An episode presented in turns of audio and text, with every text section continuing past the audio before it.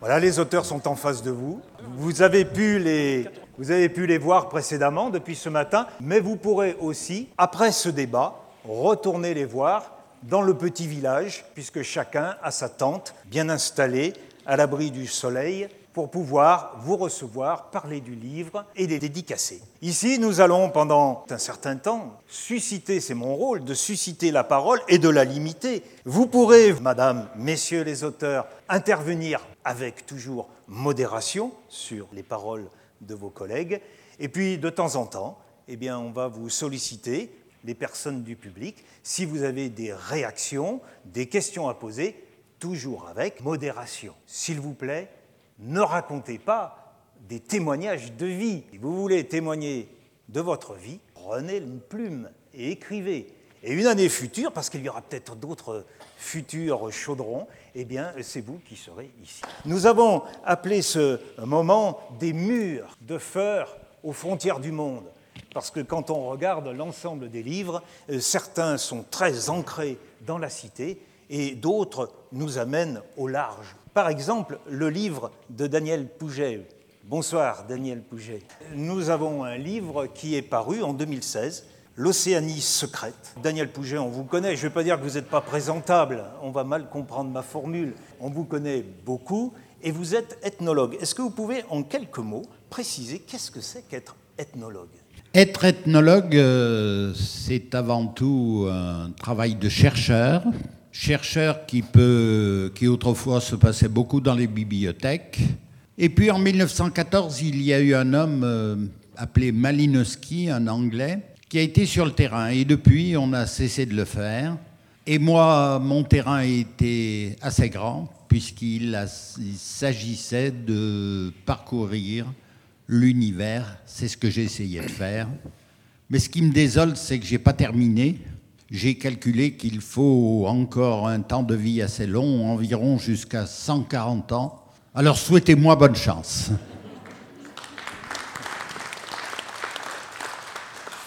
Et là, votre livre raconte votre voyage en Océanie à la rencontre des hommes médecines. Mais lorsqu'on le lit, j'ai plutôt l'impression que vous êtes allé à la rencontre de femmes. Les deux euh, se confondent. Pour moi, il est toujours plus facile de rencontrer des hommes parce que parfois les femmes euh, de ces régions sont assez timides à répondre aux questions d'un homme qui se trouve euh, en face d'elles. Alors euh, c'est souvent homme ou femme, mais en tout cas c'est souvent les deux. Tout d'abord en Australie, près de Darwin, là une première rencontre. Alors ce qui est intéressant dans votre récit, c'est que vous racontez bien qu'il a fallu y aller à plusieurs reprises il a fallu faire plusieurs voyages pour tout doucement gagner la confiance et recevoir les récits. Oui, tout à l'heure, euh, des, acheteurs de mes livres me disaient, mais vous avez fait ça en combien de temps? J'ai toujours du mal à répondre à cette question parce que, en général, euh, j'ai raconté, moi, dans mes livres, la vie et le quotidien euh, d'hommes et de femmes que j'ai fréquentés. Mais vous savez, si demain je me présente chez vous, et je vous demande euh, comment vous vivez, c'est pas toujours gagné. Vous allez me dire, mais dites donc, vous êtes un indiscret. Il est nécessaire de faire beaucoup d'approches dans les civilisations, d'essayer de se lier au possible en amitié. Et puis, il y a une chose importante, euh, c'est d'apprendre les langues. Parce que si vous mettez entre vous et votre interlocuteur un traducteur, ça devient souvent une catastrophe. Le traducteur est un homme qui a fait des études, euh, on peut le penser, et qui vous traduira euh, non pas la réalité, je m'en suis souvent aperçu, qui vous fera euh, des récits qui ne sont pas conformes à ces normes de vie. Alors vous voyez, c'est beaucoup de travaux d'approche au préalable, apprendre la langue, ensuite se faire adopter, si possible, et puis entrer dans le vif du sujet. Et pour moi, les sujets vifs étaient euh, souvent des sujets de magie et de sorcellerie. Et c'est en général ce que l'on cache, ça, de sa vie, parce que vous vous adresserez à certains dans certaines civilisations qui vous répondront Ah bon, qu'est-ce que c'est? Ça existe? Alors qu'il y a autour d'eux des vingtaines ou des dizaines de, sorciers à leur service. Voilà l'approche est toujours un jeu euh, qui parfois réussit, mais j'ai aussi des échecs euh, dont je ne vous parlerai pas. Est-ce que vous pouvez évoquer cette femme médecine Narit qui a les yeux verts? D'abord, euh, précisons la géographie.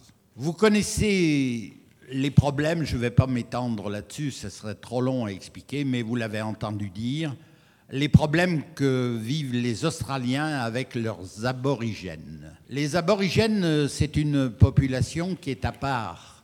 Alors c'est la civilisation la plus ancienne du monde qui vit à la même place, et entendez bien le chiffre, cela depuis 40 000 ans.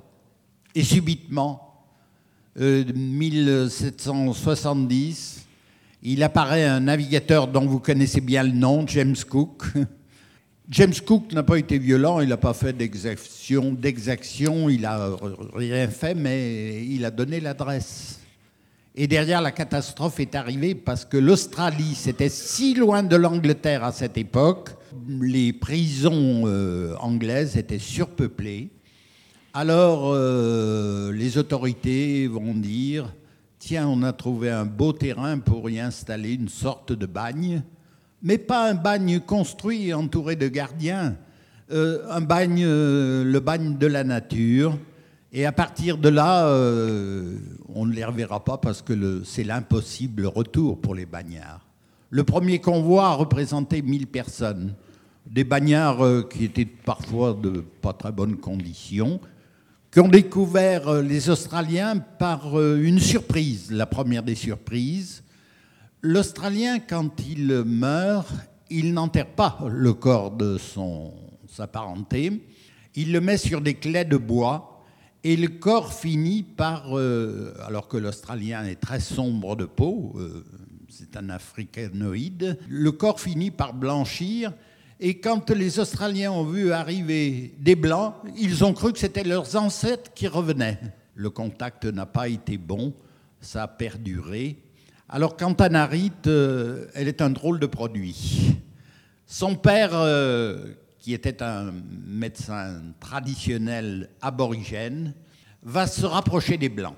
Il va avec bonheur soigner de graves maladies. Il va euh, s'entourer d'une petite équipe euh, à la recherche de plantes médicinales pour perpétuer les connaissances, à laquelle va se greffer une dame de la bonne société australienne qui était rousse. Et un jour, il y a eu un rapport entre eux. Le rapport a donné une source il a donné la naissance de cet enfant Narit que vous venez de citer. Le résultat est que euh, notre aborigène n'était pas permis, euh, même s'il était le père génétique, n'avait pas accès, ne pouvait pas entrer dans la clinique d'accouchement. Telle est la règle aujourd'hui encore. Il a erré comme ça pour savoir quel serait son enfant. Et quand la femme en question a accouché, il guettait dans les escaliers. Elle est sortie et sans un mot lui a remis euh, l'enfant dans les bras et du coup, ce père aborigène s'en est occupé. C'est pour ça que retrouver dans la terre d'Arnhem-Land une jeune femme aux yeux verts et à la couleur de peau des cheveux roux aussi, couleur d'une rousse, c'est étrange. D'ailleurs, dans le livre, euh, il y a des phrases qui laissent entendre que vous n'étiez pas insensible à ses charmes. Ah, mais je ne suis jamais insensible au charme des dames. J'ai vu depuis ce matin, je suis interdit de bise aujourd'hui, là, pour un problème sanitaire pour moi-même. Oh, qu'est-ce que ça m'a manqué? Il y a deux récits dans ce livre. Dans le deuxième aussi, il y a une femme, un personnage un petit peu intrigant. Alors vous allez dire que j'ai louché sur elle, mais bon, j'ai trouvé ça intéressant malgré tout, parce qu'elles ont une place dans la société qui est quand même privilégiée, ces femmes. Alors la deuxième, c'est Kariga. On n'est plus tout à fait en Australie, on est en Nouvelle... Euh, je Dans l'archipel des Trobriand. Alors ça vous dit peut-être pas grand-chose. D'ailleurs, si ce soir vous allez vous plonger sur vos atlas, vous allez du mal à trouver l'archipel des Trobriands. Et pourtant, c'est un nom français. Songez que au moment où on recherchait les traces de la Pérouse dans le Pacifique où il avait disparu, eh bien, une expédition euh, était menée par un Denis de Trobriand. Et ce Denis de Trobriand a laissé, sans y mettre les pieds d'ailleurs, il a laissé son nom euh, à ces îles. J'ai eu une très belle anecdote. J'ai passé le film au Palais de Chaillot à Paris et à la fin de la séance, une très vieille dame est venue m'interpeller. Monsieur, monsieur, je viens vous remercier parce que vous m'avez montré cet archipel euh, qui porte mon nom. Je suis de Trobriand. Cariga, euh, alors là je vais vous faire plaisir, mesdames. Songez, euh, régime de matriarcat. Qu'est-ce que ça veut dire? C'est les femmes qui commandent tout de A à Z. Est-ce que vous voulez qu'ils le redisent? Non C'est un endroit où les messieurs sont à la disposition totale des dames. Elles n'ont rien à faire, aucune corvée. Elles passent leur temps à entretenir leur corps. Elles ont des maternités, elles vont s'occuper de leurs enfants mais ce seront leurs seules actions de vie. Et du coup, quand elles sont très jeunes, elles sont magnifiques parce que en ethnologie, on a des, phrases, c'est un mélange de maléo-polynésien, donc ce qui donne euh, un aspect d'une grande beauté à ces femmes. la photo de couverture de ce livre, d'ailleurs, euh, le montre. Elle est magnifique. Alors, euh, je vais encore vous donner une anecdote. Si je ne dépasse pas, le temps est parti. C'est fait, mais continuons.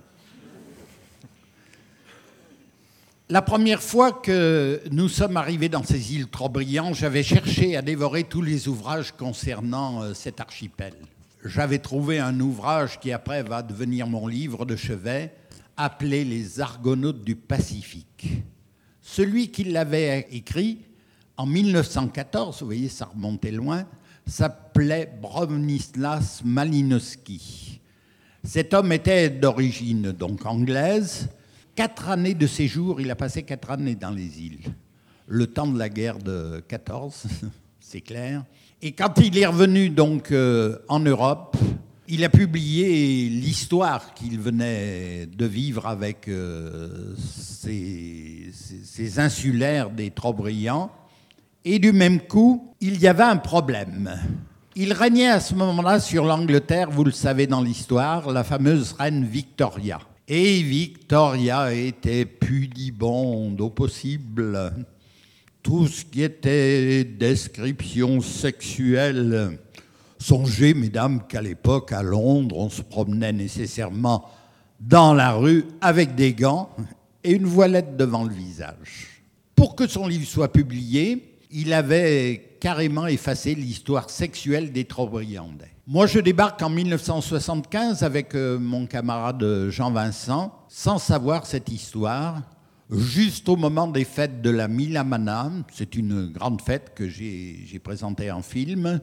Et là, on voit des hommes qui travaillent, c'est le temps de la récolte des tubercules. Sur ces îles, on ne cultive, c'est des récifs coralliens, on ne cultive euh, que des ignames, des patates douces, des tarots. Et on voit les cultivateurs euh, harassés de fatigue euh, vers les 15 heures, qui reviennent et qui empilent leurs tubercules et chut, qui fuient. On n'avait rien compris à tout cela. On va vite comprendre la suite. Nous, on était là pour faire du film et des images. On voit avancer un groupe de femmes comme celle qui est parée sur la couverture de ce livre, dans des danses extrêmement lascives. Que voulez-vous de plus? On était heureux. Mais tout doucement, ça s'est rapproché. Nos objectifs ont vu ce retour assez proche et qui subitement a été trop proche. On a été obligé de poser appareil photo et caméra et de faire comme, les, comme on avait vu faire les hommes, partir en courant.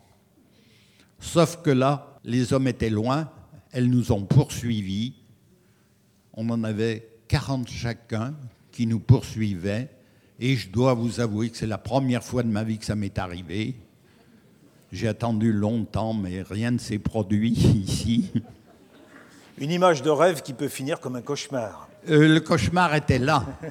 Parce que ces dames en voulaient à nos virilités sexuelles qui, pour l'instant, avaient complètement disparu, on peut l'imaginer. Elles nous ont couchés à terre, elles nous ont fait subir des épreuves que vous pouvez imaginer. Et vu l'inutilité des épreuves, elles ont commencé à nous battre. On a ramassé des coups de pied, des coups de poing, on a même euh, eu des seaux d'eau sur la tête et je t'en reçois, je t'en reçois. C'était vraiment la clé. Et quand elles se sont calmées, eh on a fait comme les hommes. On est parti en courant se cacher dans les récifs coralliens. Dans la mentalité du matriarcat, il y a un détail aussi que je, vous donne. Il y aura beaucoup de choses à en dire. On pourra passer l'après-midi. là si vous le voulez bien. Le détail est le suivant. La femme euh, d'un couple légitime chez eux quand elle accouche, ne va pas élever son enfant. Elle va le confier à sa sœur ou à son frère. Et il en sera de même pour la sœur ou le frère, qui redonneront le retour des enfants quand ils atteindront l'âge d'adolescence vers 16 ans.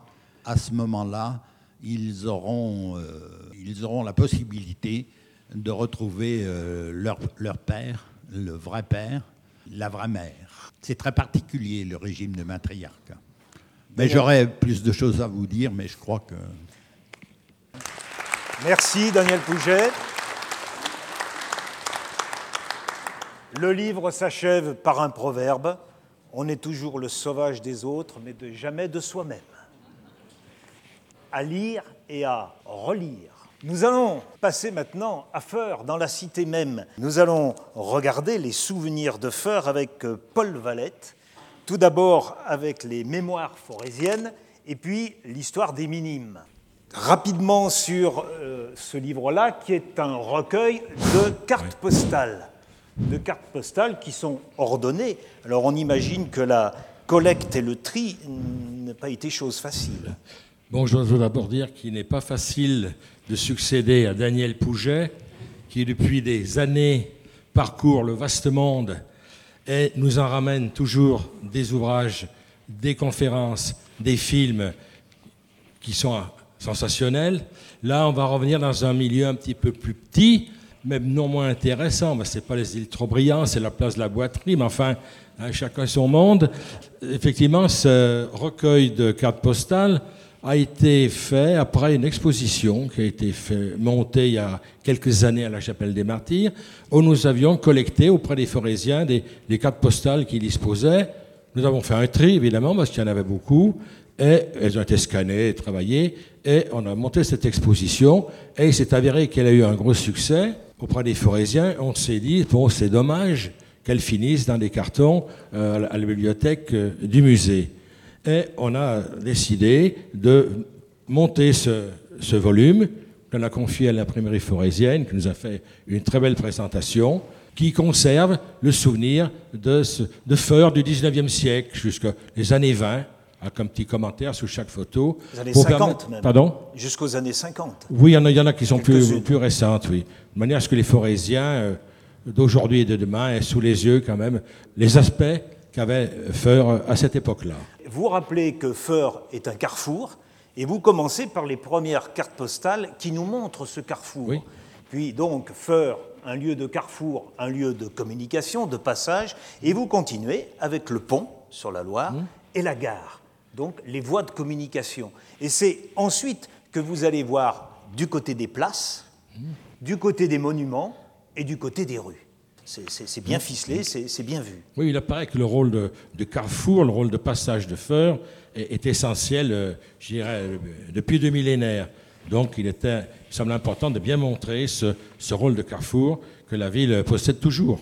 Page 89, on est dans la rue de Rouen et vous constatez sur une carte postale mmh. qu'il y a une encre marine sur le fronton d'une façade et sans savoir la signification. Ah, tout à fait. On n'a pas, on, ne connaît pas la signification de, cette, de cet emblème qui était sur, sur cette façade. Alors, si quelqu'un peut nous renseigner, ça serait bien qu'on lève un petit peu euh, cette énigme.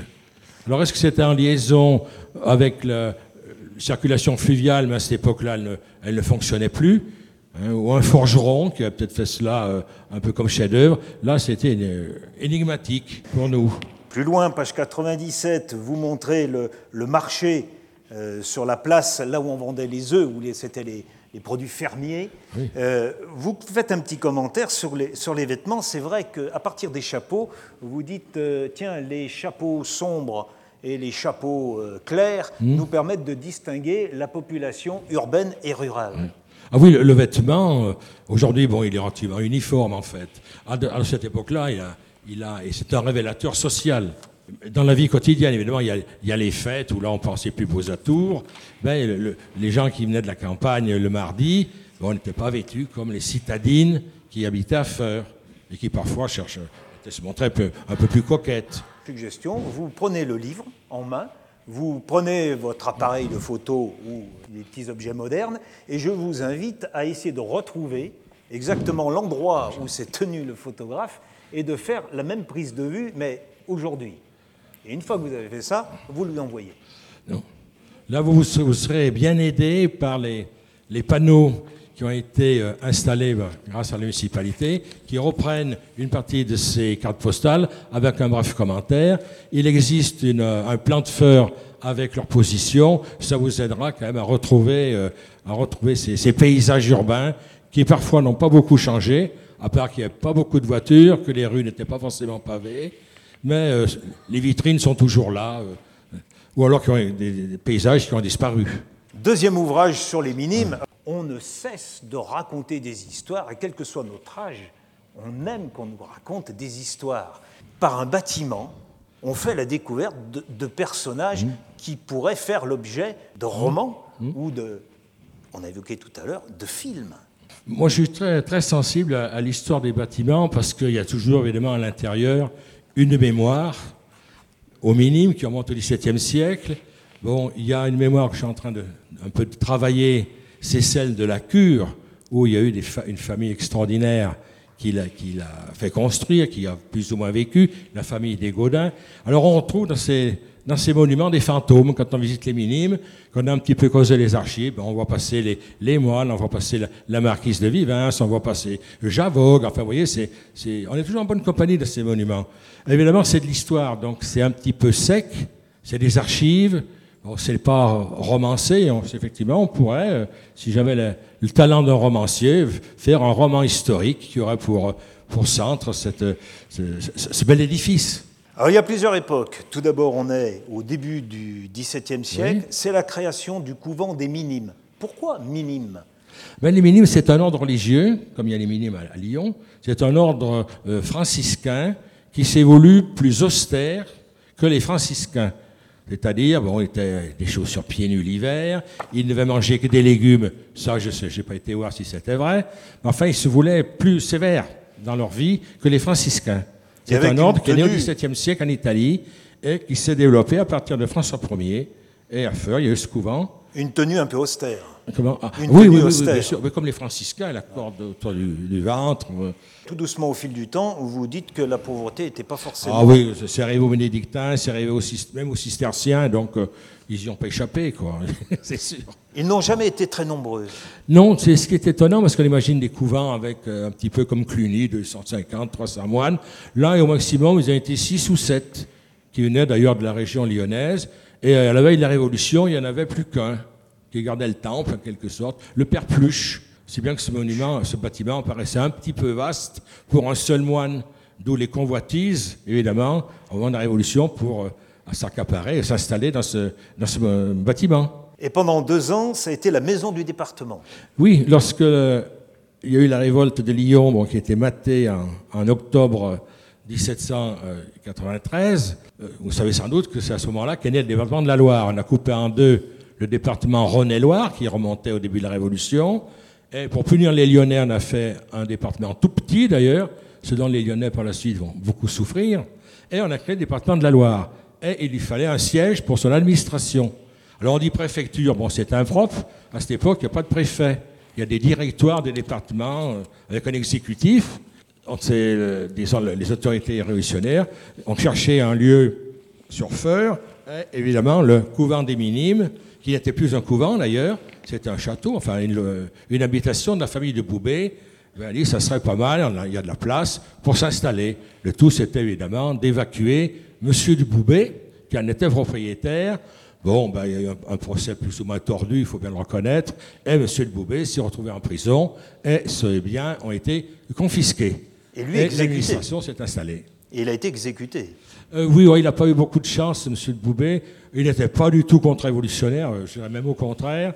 Et lorsque, disons, la terreur s'est un petit peu ouverte, au printemps 94, les prisons de fer se sont ouvertes, et certains prisonniers sont, sont partis. Pas de chance, il a fait partie d'une liste qui était transférée à Lyon. Et là, à Lyon, il a été exécuté. Mais après la Révolution, sa famille euh, est revenue, a repris ses biens. Son fils Paulin a récupéré. Il a eu une fille qui est devenue la fameuse la marquise de Vivens. De Vivens, oui. Euh, si vous allez au parc, vous savez, il y a la plaque avec ah la chienne Lika. Voilà, c'est elle qui a fait faire cette, cette plaque. Je pense que la, la marquise était fondée de, de mettre cette, dédicace, cette épitaphe sur la, tombe de son chien. Ah, c'était une grande figure, euh, même physiquement. Elle, était, elle adorait les chevaux. C'est elle qui avait donné à la mairie le premier hippodrome qui se trouvait sur la route de, de Sivins, là, la route de Rouen. Elle possédait donc le, château euh, des Places, là. Elle avait une écurie qui, d'ailleurs, se comportait très bien sur les hippodromes régionaux. Et donc, elle est à l'origine de l'hippodrome à Feur. C'est sur ces terres. Oui, parce que, disons que les, les, les décédés, elle avait un, un héritier qui, bon, se n'intéressait pas beaucoup, et il a vendu à la mairie euh, le château et les terres qui sont autour. Mais la famille de Boubet, vous verrez dans le livre, c'était une des une familles les plus riches en terres du forêt. Ils avaient des terres sur Sivins, sur euh, Salte, enfin c'était une, véritable fortune. Alors, une partie des terres avait d'ailleurs été lotie déjà de l'autre côté de la, route, là vers la route Verdun, de l'autre côté du parc, ça avait été loti par son, successeur. La mairie d'Antoine Drivet a acheté le château et les espaces autour dans le but, évidemment, de faire des équipements sportifs et d'installer des écoles dans, dans le château et le musée. C'est comme ça que c'est venu comme propriété communale. Dans les années 20, ça a été vendu. Et maintenant, les minimes vivent une nouvelle ah, aventure.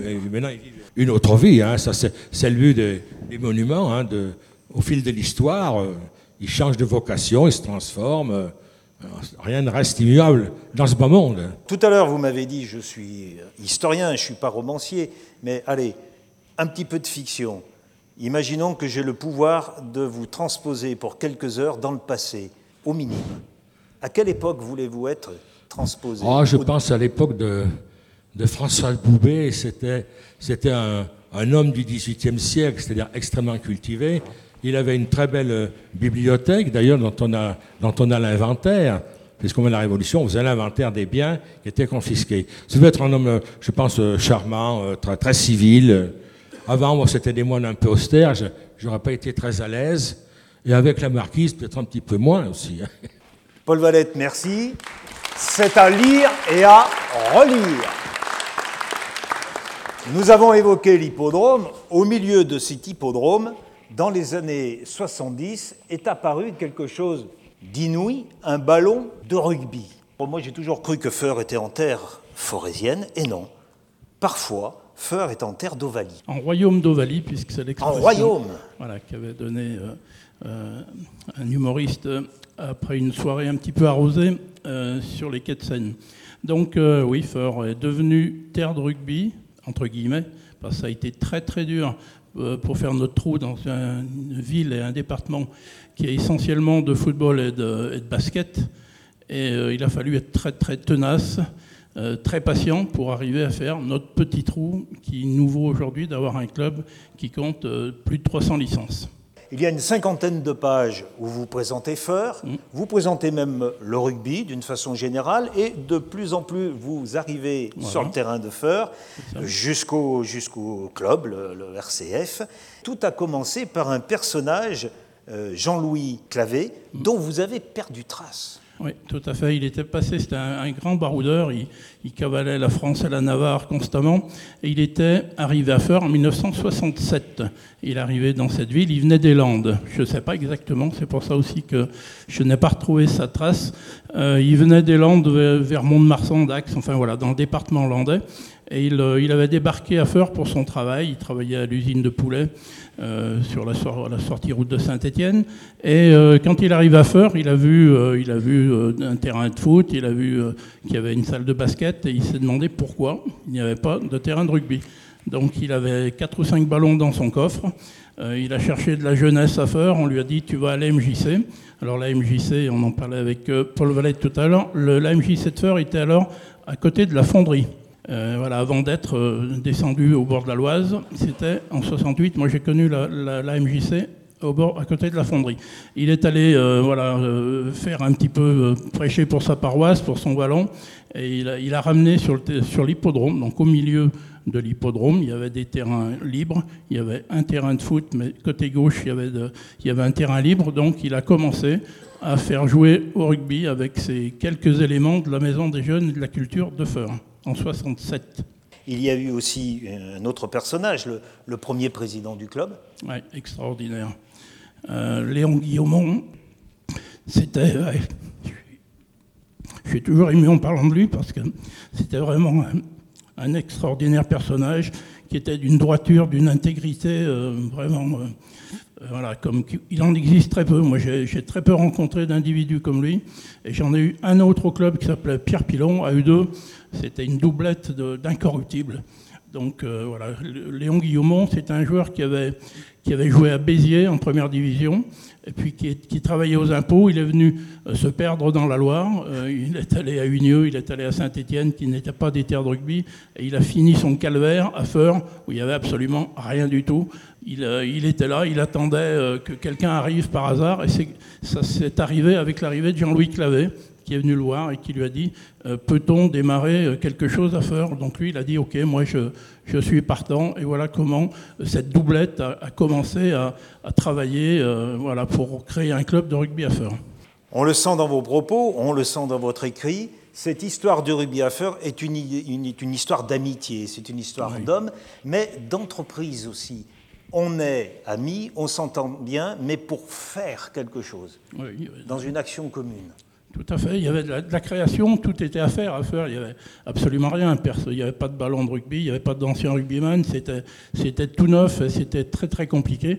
Et il fallait effectivement avoir une dose de, de foi, voire d'inconscience pour, pour lancer un club à faire. Oui, parfois vous avez quelques phrases, mais euh, qui griffent, mais sympathiquement, du côté du, du basket. Alors je regarde Serge Bertolon. C'est vrai que euh, le, basket et le foot euh, occupaient l'espace, occupaient le terrain. Et puis, il a fallu jouer des épaules pour tout doucement se faire accepter. Oui, oui tout à fait. Mais euh, on a trouvé euh, des oreilles attentives auprès des, clubs euh, amis avec Serge Bertolon et les Enfants du Forêt. Ça s'est toujours très bien passé.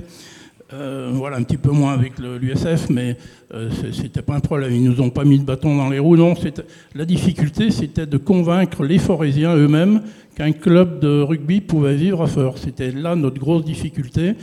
déjà parce qu'on n'avait pas une équipe qui était très très euh, bonne euh, qualitativement.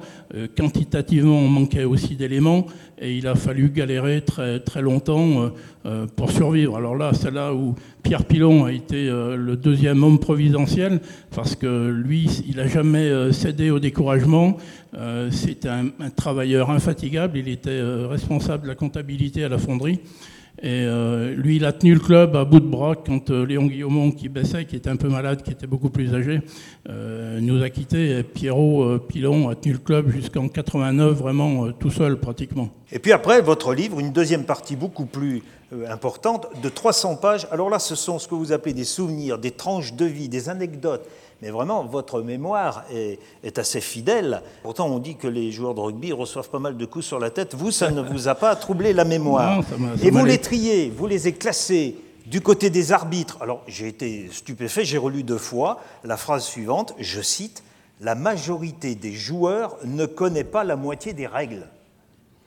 Eh oui. J'ai bien lu Vous avez bien lu et je confirme, je persiste. La moitié des joueurs signe. ne connaît pas, la, majorité des joueurs ne connaissent Ouais. pas. ne- Le, le livre, le- les règles du rugby sont à peu près la moitié de l'épaisseur de mon livre. C'est pour vous dire quand même que le règlement de rugby est excessivement compliqué. Alors vous en savez quelque chose parce que vous avez été arbitre aussi. Absolument. Moi, j'ai arbitré pendant 13 années. Donc, euh, sur la fin de ma carrière de joueur, quand je ne pouvais plus jouer, euh, j'ai pris le sifflet. Et à la grande surprise de Pierre Pilon, qui m'avait toujours dit, moi j'étais un, un râleur infatigable sur le terrain. Et euh, voilà, quand je râlais après les arbitres, quand j'étais jeune, Pierre Pilon me disait toujours, ouais Christian, tu nous emmerdes, tu es toujours en train de gueuler après les arbitres. Mais je lui dis, ils sont pas bons, ils sont pas bons. Il faut, faut le reconnaître. À l'époque, on était arbitré, le niveau d'arbitrage n'était pas bon du tout. Et je lui dis, moi je prendrai le sifflet un jour. Et euh, je pense faire quand même un peu mieux que ce qu'on a actuellement. Et effectivement, entre-temps, les, euh, les dirigeants du rugby se sont rendus compte de l'importance de la qualité de l'arbitrage, ce qui n'est pas toujours le cas dans un, un autre sport qui est beaucoup plus médiatique, mais ça, je ne veux pas entrer dans le débat. Donc, on s'est mis à faire bosser nos arbitres, on les a formés, on a fait des, des formations très très longues, et euh, depuis, euh, la, la- la qualité de l'arbitrage français au rugby est, est à un très bon niveau. Alors les anecdotes sont, sont légion, comme on dit. Alors j'ai été surpris aussi de lire que sur le terrain, il arrive de rechercher un œil ou une dent. Oui, oui c'est arrivé. C'est arrivé euh, rarement, mais. Alors le coup de l'œil. Allez, racontez-nous le coup de l'œil avant qu'on donne la parole au public. Ah bah, le coup de l'œil, oui, ça c'est fantastique. C'est un joueur de Rouen, euh, un joueur de Rouen qui avait un œil de verre. Il a eu un accident de voiture et on lui avait mis un œil de verre.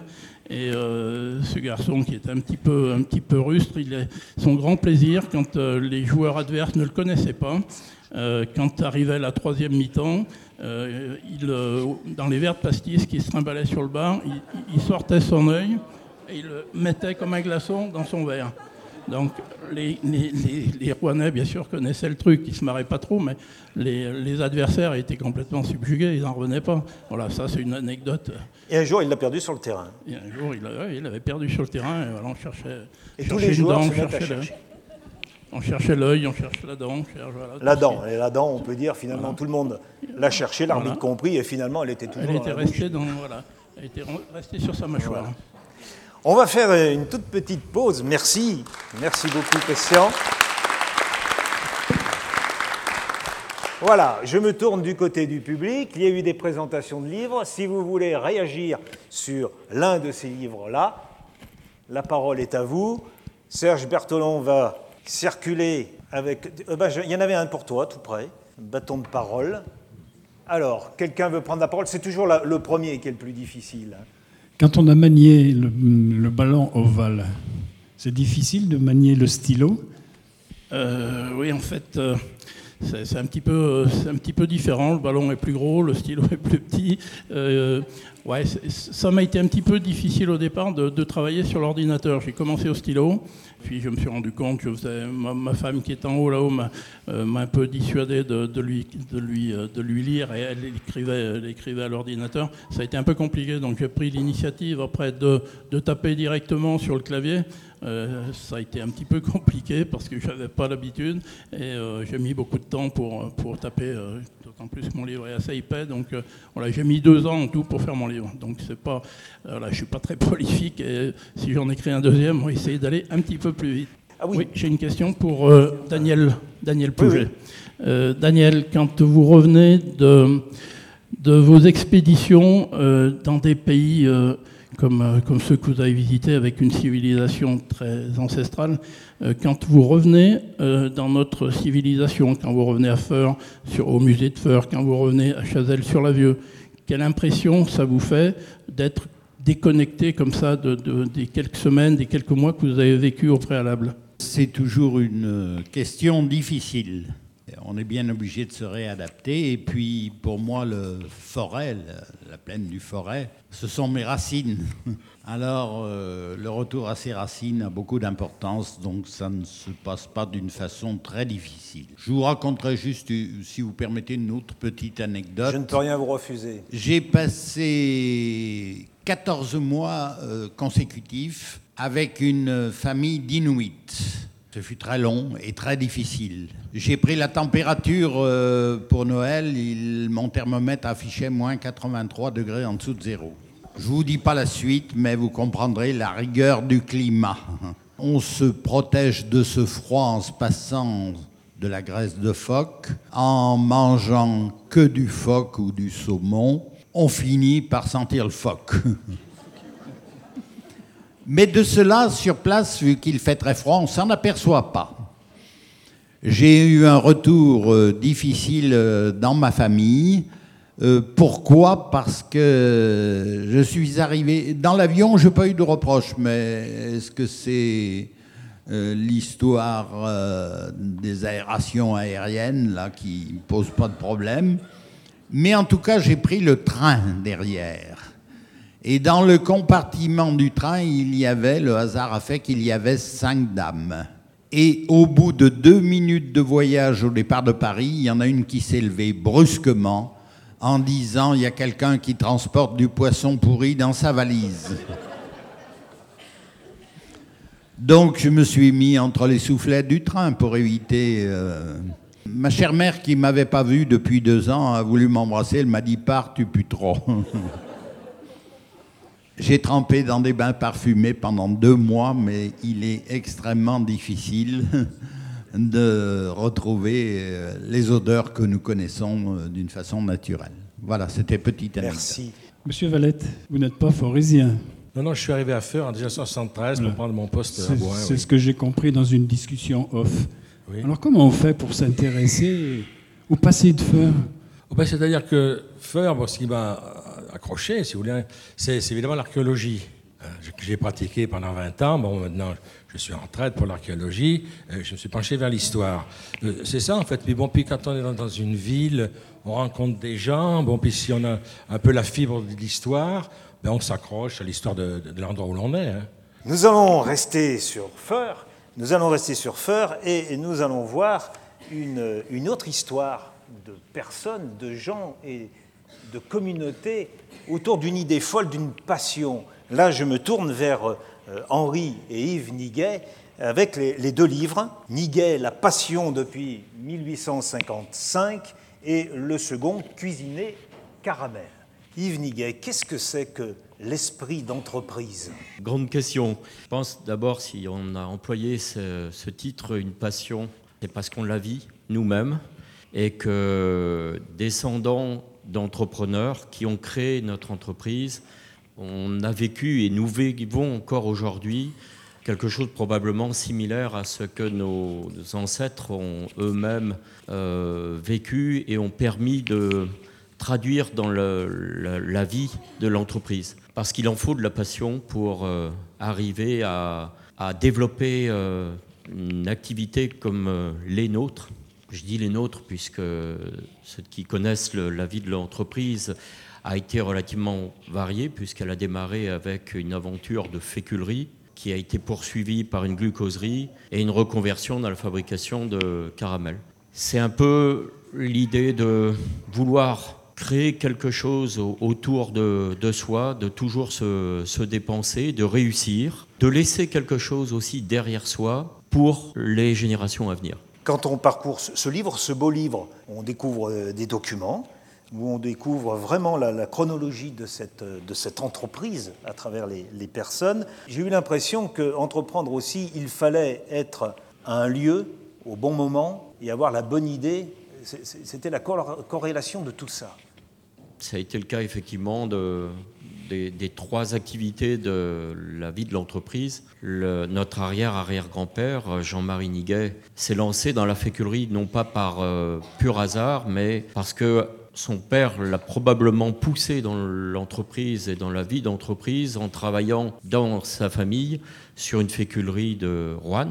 Donc déjà un métier un peu euh, ancré, la féculerie, et euh, on continuait sur, sur la suite. Donc il y avait déjà un vécu quelque chose euh, qui était euh, quelque peu tracé. La deuxième activité, glucoserie, est arrivée spontanément, car le sirop de glucose est fabriqué avec la, matière première euh, fécule de pommes de terre. Et la troisième activité, elle est devenue plus rude, puisque c'est une problématique économique qui a malheureusement nécessité la fermeture de la féculerie de la glucoserie en 1969 et poussé notre père François Niguet à la reconversion de la société et d'avoir la chance au sein du syndicat qui regroupait à l'époque nos activités de féculerie et glucoserie, de trouver une autre entreprise basée sur la région parisienne qui, elle, avait à l'inverse euh, le souhait de, retrouver un repreneur pour sortir de la ville, de l'environnement de Paris et, de redonner euh, une dynamique à cette activité de production de caramel. Et cette histoire de caramel avait déjà jailli, si je peux dire, dans l'idée de, quelqu'un qui n'est pas un Niguet, qui est Guichard. Il avait déjà pensé à ça. Tout à fait, ça a été euh, dans tous les travaux de recherche de documents, parce qu'on est très conservateur dans notre famille. Et euh, je dirais de génération en génération, on entasse, on classe, on range. Et euh, malheureusement, bah, on ne peut pas continuer éternellement. Et un jour, en triant des documents, je suis tombé sur un, livre avec des traces manuscrites de notre grand-oncle Georges Guichard, qui a travaillé dans l'entreprise, ingénieur central, et qui a euh, surtout travaillé à la construction de la glucoserie. Et en en-tête de ce livre, il y avait un, article découpé dans le journal et qui portait sur la production des caramels, l'activité même que nous faisons aujourd'hui. Donc ça m'a stupéfait de penser que 65 ans environ avant que nous nous lancions, nous Niguet, dans l'aventure caramel, un de nos collatéraux euh, aïeux euh, avait déjà pensé à la question. Il y a aussi à la lecture de, cet ouvrage l'impression qu'il y a toujours cette faculté, lorsqu'un problème arrive, à trouver une solution. Et on la trouve. Par exemple, à un moment donné, il y a eu la question de l'eau une fois que vous avez été euh, implanté là où vous êtes, très vite, il y a eu la question de l'eau, de l'alimentation. Euh, il y a eu des voisins qui n'étaient pas très satisfaits de voir que l'eau risquait de manquer pour faire tourner un moulin. Alors déjà, peut-être, je reviens sur votre première question et sur l'idée d'entreprendre.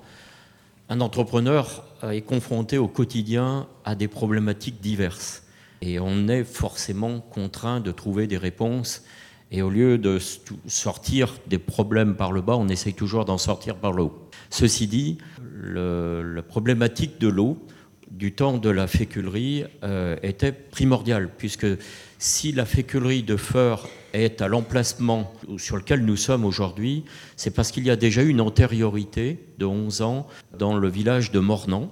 Euh, la féculerie qui se trouvait au bord du Visézine manquait déjà d'eau il y avait un avantage, un intérêt de venir à Feur, c'est que la Loise apportait un petit peu plus d'eau et surtout la Loise croisait, enfin croise toujours, la voie ferrée. Et ça, c'était quelque chose de moderne, de récent, de transporter la logistique, ce qu'on appelle logistique aujourd'hui, transporter les matières premières, transporter les produits finis. Donc l'eau devenait primordiale. Il faut savoir que la première euh, activité dans la production de fécule de pommes de terre ne tournait en termes mécaniques uniquement avec la chute d'eau qui se trouvait à l'emplacement de la féculerie et qui avait été simplement cette chute d'eau euh, déplacée pour aménager le, bâtiment qui, avait été construit par notre arrière-arrière-grand-père. Donc cette eau était primordiale. Et à noter que euh, les, pommes de terre qui sont récoltées euh, en fin d'été, début d'automne, pouvaient commencer à être euh, traitées à cette période-là que s'il y avait de l'eau. S'il n'y avait pas d'eau, pas possible de faire tourner les rouages, pas possible non plus de traiter la pomme de terre elle-même, puisque dans le process d'extraction de la fécule de pomme de terre, l'eau est primordiale, puisque c'est un principe de lavage, décantation. Donc l'eau était primordiale. Il se trouve que l'emplacement était encore de plus plus intéressant que nous sommes sur un emplacement où il y avait un bief qui existait bien antérieurement à la vie de l'entreprise, et ce bief est alimenté par la rivière de la Loise. Et nous partagions le, besoin d'eau avec un autre moulin qui se trouve sur le lieu dit du Montal, à Feur, et les deux propriétaires, Niguet à l'époque, Philibert sur le, moulin du Montal, se battaient et se sont battus en justice. J'aime bien raconter que notre histoire est un peu une histoire d'eau, parce que nous sommes issus de du, mariage de Niguet et de Philibert. Donc il y a une génération qui s'est battue et une génération qui s'est mariée. Donc si vous avez des problèmes de voisinage, comprenez, vous pouvez les résoudre par un, mariage, par une, par une alliance. Ce qui est étonnant dans votre livre, L'entreprise Niguet, c'est une affaire d'hommes. Mais il y a eu quand même des femmes. Il y a des mères, il y a des épouses derrière, il y a des sœurs. Alors il y a le personnage de Camille Niguet, une personne après qui a fini ses jours, je crois, à Saint-Étienne, c'est ça, et qui euh, est morte sans descendance. Vous avez une fille.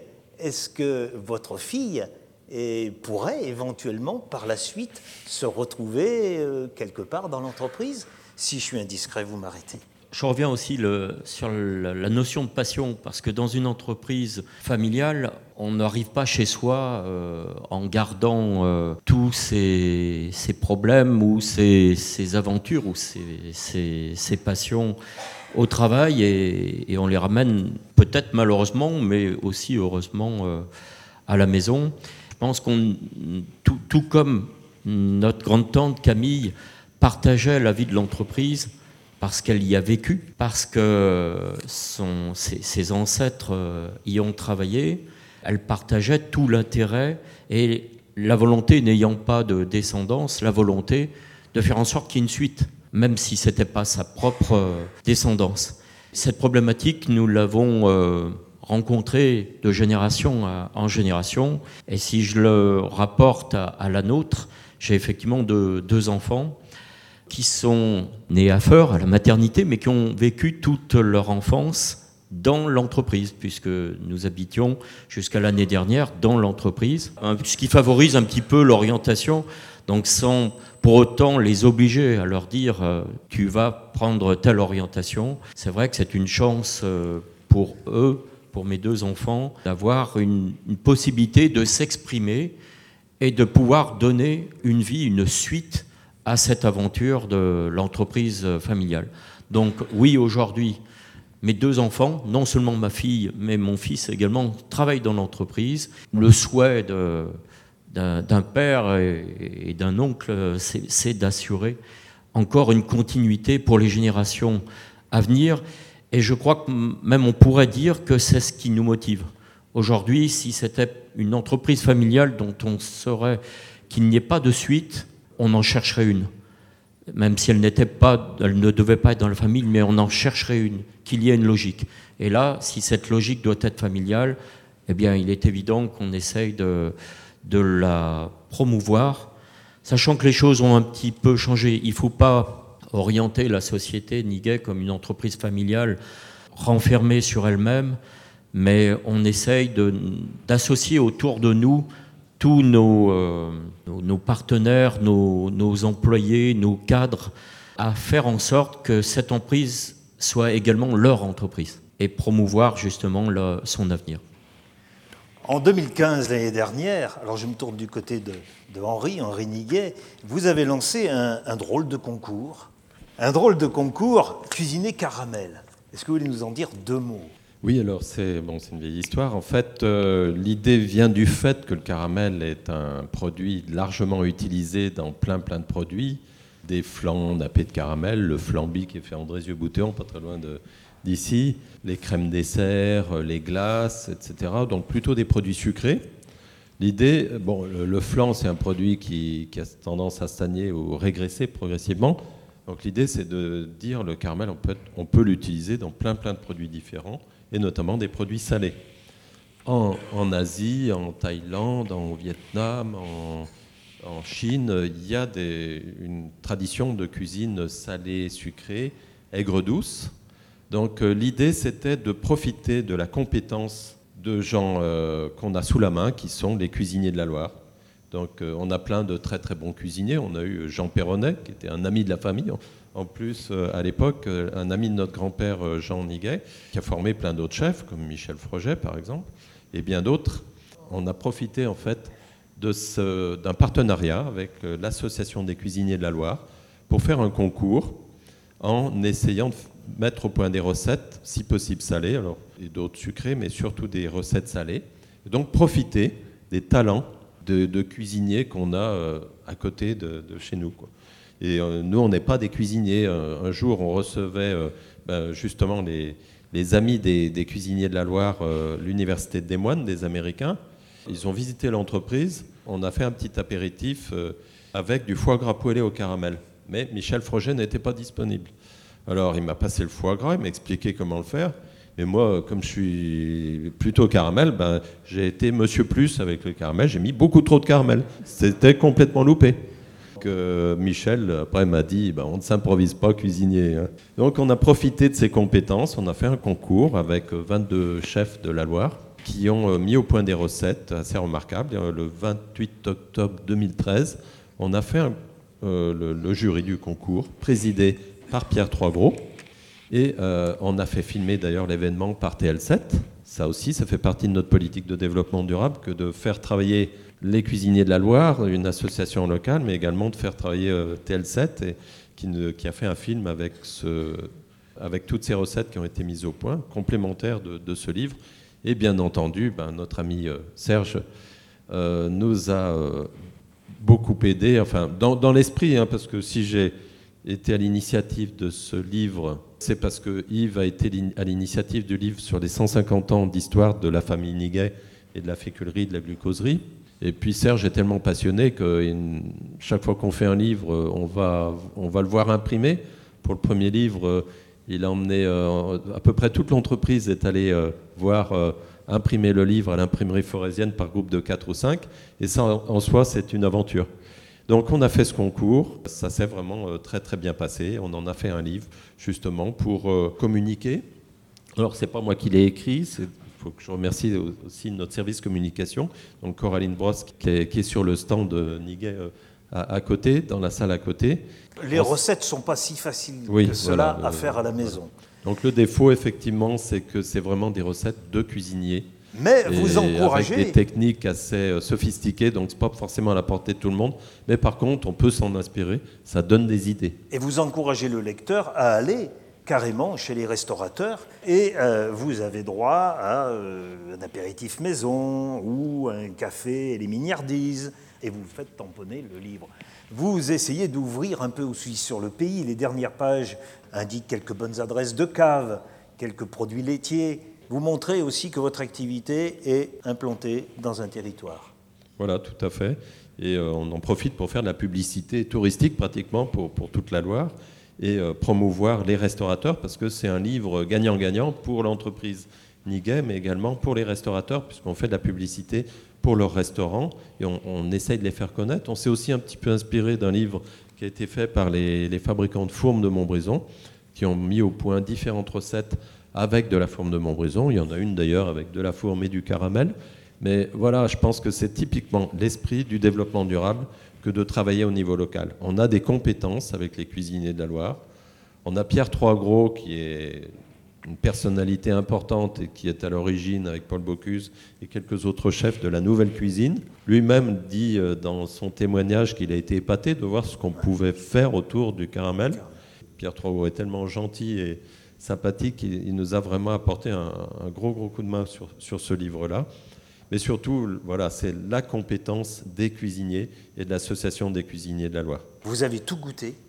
Oui, bien sûr. Alors, au début, on a fait le jury en octobre 2013.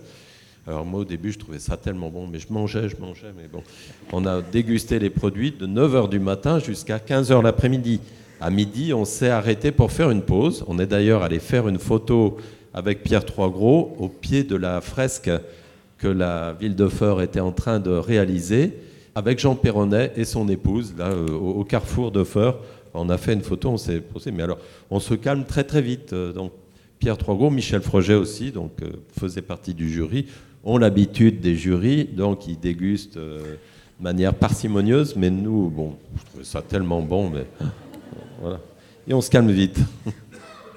Vous pouvez déguster quelques caramels sur notre stand. Oui, on vous invite au stand, au fond de la salle, faire une petite dégustation de, de caramel. Voilà, et puis euh, c'est aussi, on peut dire que je crois que c'est le numéro ISBN numéro 1 des éditions du Chaudron Forésien. Mon frère vous a parlé de l'histoire de la famille Niguet. Vous posiez une question sur l'entrepreneuriat. On n'a pas entrepris, nous, on a pris la succession, on a pris le relais de nos ancêtres qui, eux, ont entrepris. Donc c'est la continuité familiale. Et ça tombe bien parce que les éditions de Serge s'appellent les éditions du chaudron forésien. Voilà, et on est tombé dans le chaudron de caramel, Yves et moi étant petits. donc voilà, l'entrepreneuriat, c'est aussi ça, c'est d'être euh, et l'entrepreneuriat familial, c'est être euh, voilà imbibé de l'entreprise familiale tout petit quoi, et d'y penser sans arrêt. Et voilà, c'est ce qui apporte peut-être un plus par rapport à une entreprise familiale, par rapport à d'autres entreprises plus classiques. Simplement, je voudrais citer un titre. Écoutez, écoutez ce plat marinière de langoustine et pommes de terre, fumet de vermouth au caramel au lait, billes de pêche au caramel fort. S'il y a des enseignants.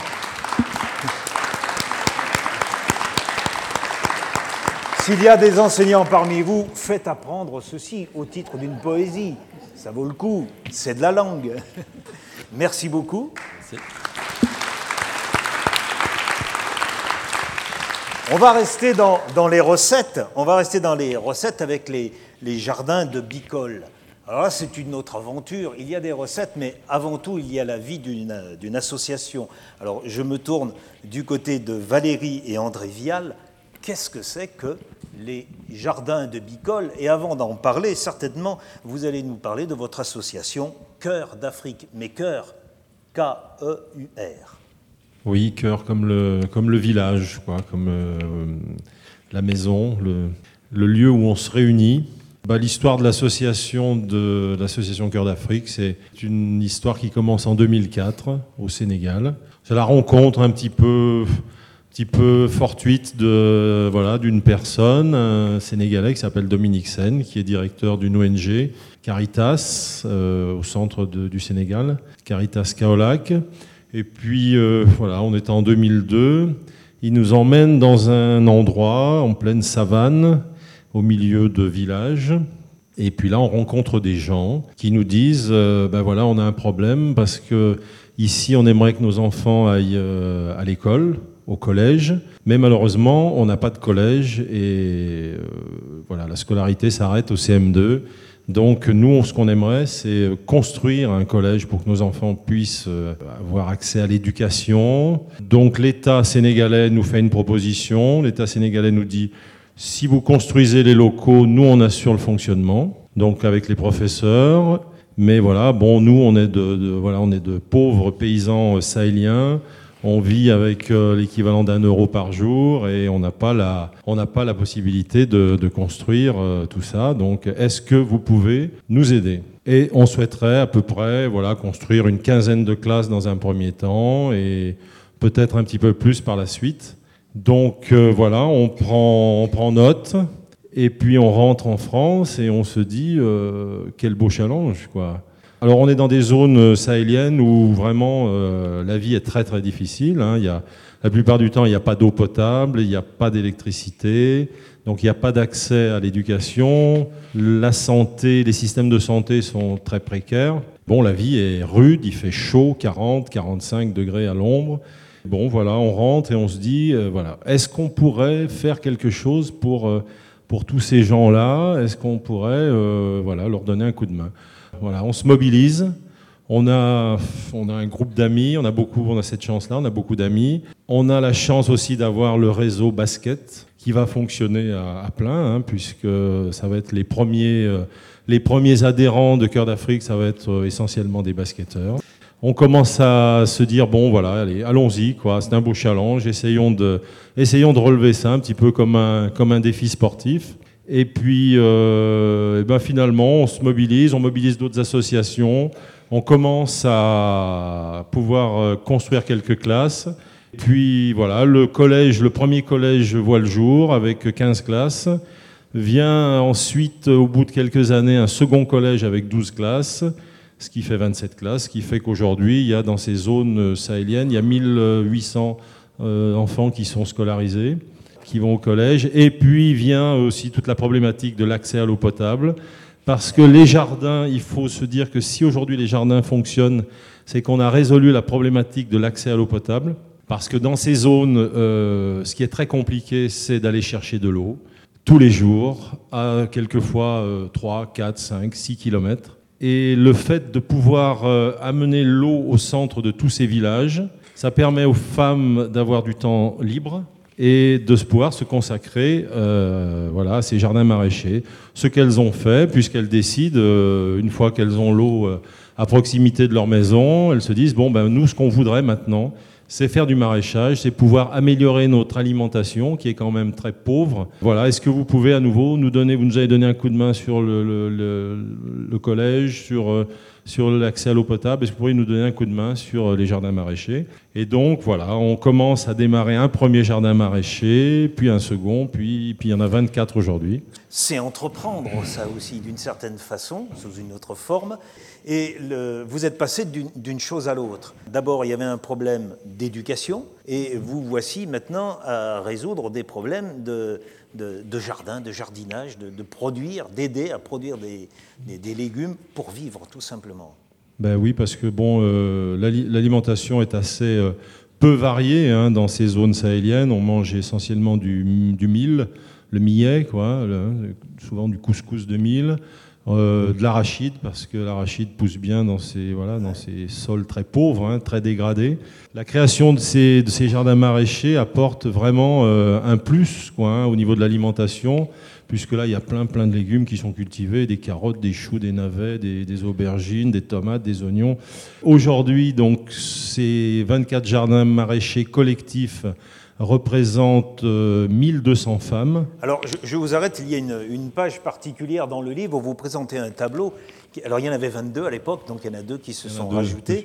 Et euh, vous citez l'année de création, le nom du jardin, et en face, le nombre de femmes qui y travaillent, la riziculture, le nombre de personnes que ça concerne, et le reboisement. Et lorsqu'on regarde du côté jardin, c'est toujours marqué femmes, du côté reboisement, hommes, et entre les deux, des personnes. Bah, c'est très, très, euh, très scindé euh, en Afrique de l'Ouest. Euh, les cultures vivrières, ce sont les hommes. Les cultures maraîchères, ce sont les femmes. La riziculture de bas-fond qu'on a remis en route là, depuis quelques années, qui marche plutôt bien. Donc là, ce sont les femmes qui cultivent, mais les hommes viennent aussi donner un coup de main pour le désherbage des rizières et puis pour la, la cueillette surtout, parce que la cueillette, c'est un très très gros travail. Et euh, le reboisement, c'est les hommes.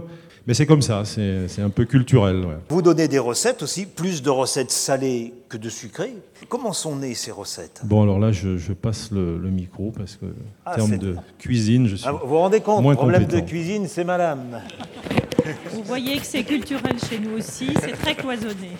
Donc euh, la cuisine, c'est les femmes et les hommes s'occupent d'autre chose. Du reboisement. De reboisement, voilà. En l'occurrence, c'est vrai. Donc euh, les recettes sont nées ben, parce que quand on allait euh, au Sénégal, les femmes du pays nous cuisinaient tout le temps des repas, une façon de nous remercier, de nous accueillir, et qu'on aime bien manger, déguster, et qu'on aurait voulu les reproduire à la maison. Donc on a commencé par échanger entre nous et puis collecter des recettes une personne nous a fait cadeau d'un livre, d'un cahier de recettes, et puis on a essayé de, retranscrire ça et d'associer ça avec l'histoire des jardins pour euh, les mettre en valeur aussi, parce que les recettes ne sont rien sans les légumes produits et des légumes de qualité puisque les jardins sont entièrement euh, bio, enfin faits avec de la fumure, euh, des animaux, des choses comme ça. Donc voilà, Donc, on s'est mis à écrire les recettes. Je disais tout à l'heure la difficulté d'appliquer les recettes du caramel à la maison, et celle-ci, on, y arrive plus facilement à la maison? Alors, euh, il y a quelques produits qu'on ne trouve pas chez nous, ou pas trop facilement, mais on a quand même la chance d'avoir à Saint-Étienne un petit magasin avec des produits un peu exotiques, avec les nombreuses communautés qui vivent sur Saint-Étienne. Et euh, puis bon, quand on cuisine, on arrive à adapter, enfin, oui, sans trop de difficultés le grand classique du yassa poulet est facile à réaliser, ne demande pas de choses autres que des oignons, du poulet, du citron. Donc, euh. Vous avez tout goûté? Euh, oui, tout presque. Pour la bonne raison qu'on n'est pas des professionnels, mais quand on est revenu, on a euh, écrit ces recettes, on les a euh, réalisées pour pouvoir les photographier. tout a été fait par cinq personnes de l'association, des femmes qui avaient été au Sénégal en février 2015. Et en retour, on a voilà, on s'est réunis, on a écrit et fait. Vous parlez des photos, c'est vrai que ce livre est, un bel objet. je ne peux pas m'empêcher de, montrer les, les, deux photos finales. Ce sont des des portraits. Et ce sont des portraits, c'est s'arrête. mouvements qu'on a mis à, ce, à, à la fin de ce livre parce que ce sont des, des personnes qui faisaient des discours. Quand on va dans les villages, les gens s'attendent à ce qu'on inaugure, entre guillemets, les réalisations. Ils sont très fiers de nous montrer euh, ce qui a été fait et comment ça fonctionne. Et du coup, euh, c'est l'occasion. Le monsieur euh, est un, un ancien du village qui a fait un, un très très beau discours, tr- très émouvant sur les adductions d'eau et le, le bien précieux qu'on ne pouvait pas mesurer, qu'on leur faisait, enfin le cadeau précieux. Et la jeune femme est une collégienne aussi, voilà. Et vous avez réussi à faire préfacer, elle n'est pas très longue, mais Non, c'est une préface quand même, par Pierre Rabhi. Un livre à lire Moi, je- et je à voudrais- relire. Pardon. Je voudrais juste rajouter un petit, une petite chose, c'est que euh, je voudrais remercier Manuela et Serge Berthelon qui ont été vraiment, vraiment le booster de ce livre, parce que euh, Serge et Manuela étaient toujours là en train de nous dire bon, écoute, il faut qu'on fasse ce livre, il faut, il y a du travail, mais il faut s'organiser, il faut absolument qu'on fasse ce, ce bouquin, voilà. Merci. Je me tourne vers le public. Est-ce qu'il y a quelques réactions? Bonsoir messieurs. Je voudrais euh, poser une question à messieurs Niguel. Euh, je voudrais savoir si vous êtes nombreux en France à fabriquer du caramel. Alors oui, on a des concurrents. Et comment vous, vous vous classez Comment vous vous classez parmi ces concurrents Il y a quelqu'un qui dit on est les meilleurs. Oui, on est les meilleurs. On est regroupé au sein d'un SADECA et nous, français. Nous sommes quatre adhérents. Donc ça veut dire qu'il y a quatre producteurs de caramel, mais euh, nous sommes les seuls à être organisés selon notre structure. Nous faisons du caramel, mais que des caramels.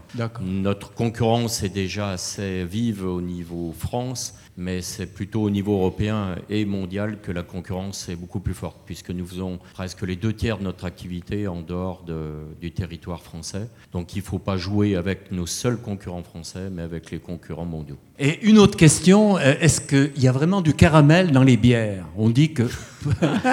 Ah, vous allez m'obliger à trahir beaucoup de secrets. Allez, les, bières, les bières ont euh, un privilège euh, à ce jour, c'est que vous ne voyez pas encore étiqueter les, les ingrédients mis en œuvre. Oui. Il y a effectivement beaucoup de bières qui contiennent du caramel. Et c'est un des domaines de- d'emploi dans l'industrie du caramel qui a fait développer l'industrie du, du caramel colorant, en l'occurrence. Pour la petite histoire, en France, on connaît tous le Cronenbourg, une bière qui s'appelle 1664. Je fais ma pub. hein. La 1664 euh, a une couleur un petit peu plus soutenue. Elle, est- elle contient du caramel de feur. Il existe une autre bière, euh, une variante 1664 blanche. Elle contient deux caramels, celle-ci. Mais elle a un caramel qui donne le fond, participe au fond du goût du produit, et un autre caramel qui lui apporte une typicité de couleur. Et on ne l'a pas sur les étiquettes, on ne voit pas caramel, Non. aucune trace. Est-ce légal? Ça, ah, c'est complètement légal, mais ça, c'est historique.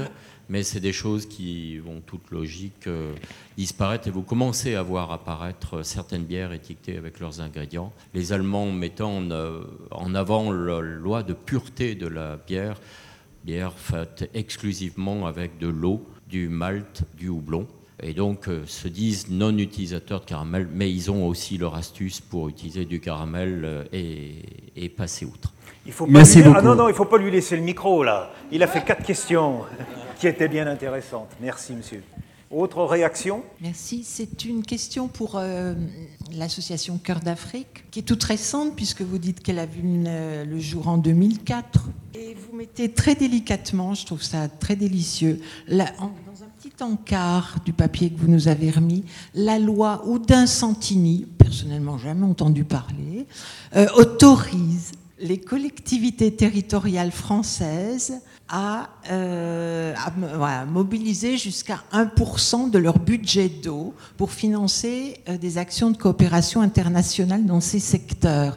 Alors vous avez parlé du réseau basket, du réseau rugby. Est-ce que vous avez euh, un petit peu reçu de la part des, des collectivités territoriales? Oui, oui, puisque euh, par exemple, on a un partenariat donc par rapport à cette loi Oudin-Santini. hein, donc cette loi Oudin-Santini qui permet de prélever 1% sur le budget de l'eau d'une commune pour des projets d'accès à l'eau potable à l'international.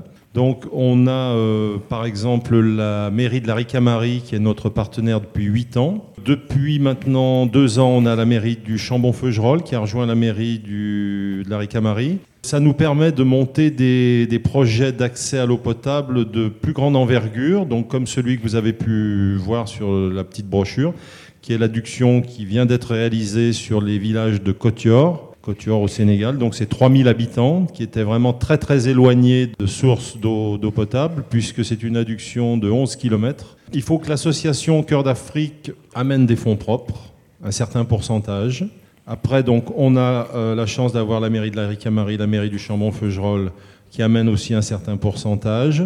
Ce qui engendre chez nous la demande d'un cofinancement sur l'agence de l'eau Loire-Bretagne, ainsi que sur le fonds eau du Grand Lyon, on a aussi le Crédit Mutuel de Feur qui est partenaire de notre association sur les projets d'accès à l'eau potable. Et donc tout ça fait que voilà, on arrive au bout du compte à trouver pratiquement 100 000 euros hein, pour cette adduction d'eau qui est très importante. Cette loi Houdin-Santini est très peu connue, euh, très peu connue en France, mais c'est totalement légal. Euh, je, par contre, je crois qu'il faut que la commune soit une commune de plus de 5 000 habitants. Mais on peut, voilà, euh, dans le cadre de cette loi, euh, de cette loi prélever, faire un prélèvement euh, sur le, sur le budget de l'eau. Merci. Si vous voulez bien, on va continuer. Et je vais quand même dire un mot sur notre porteur de micro, Serge, qui est à l'origine de cet événement du chaudron. C'est lui qui a eu l'idée et qui a fait en sorte, comme on m'a dit tout à l'heure, quand il a une idée derrière la tête, hein, je, je crois que c'est vous, Christian, quand il a une idée derrière la tête, il ne la lâche pas. Il ne l'a pas lâchée et c'est à cause de, ce monsieur que nous sommes là aujourd'hui. Merci.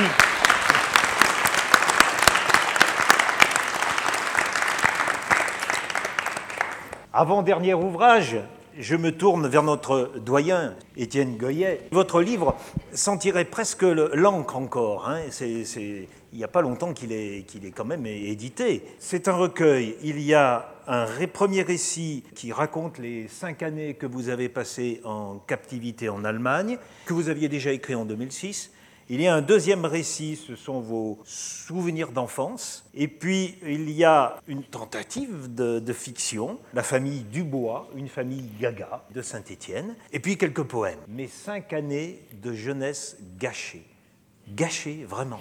Je pense je, que c'est les meilleures années de ma vie que j'ai passées en Allemagne. Les meilleures qui sont ça aurait pu être les meilleures années de ma vie.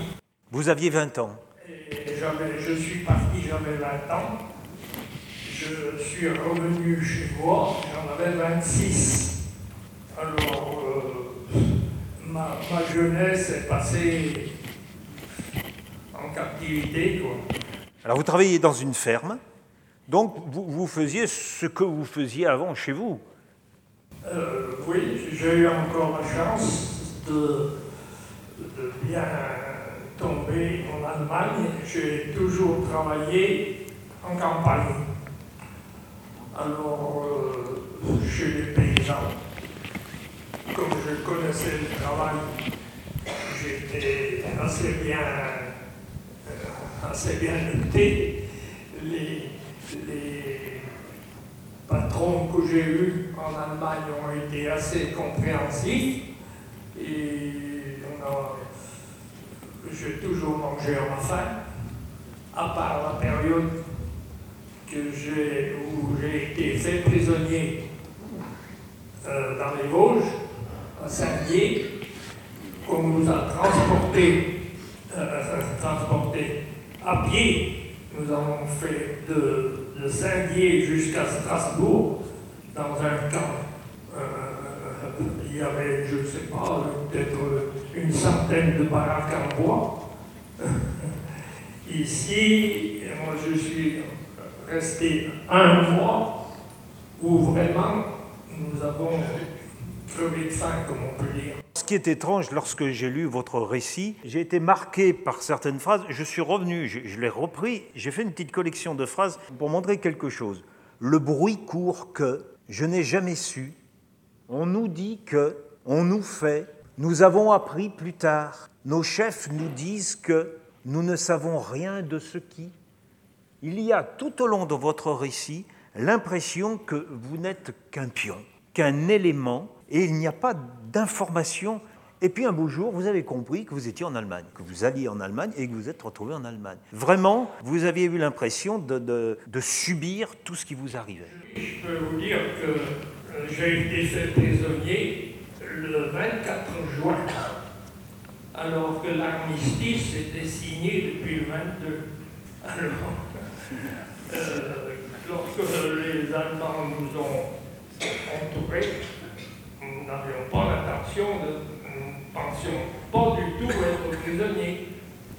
Vous y pensez, ça s'arrête là. On dit ben, la guerre est finie, on a sauvé notre peau, on était, on était heureux.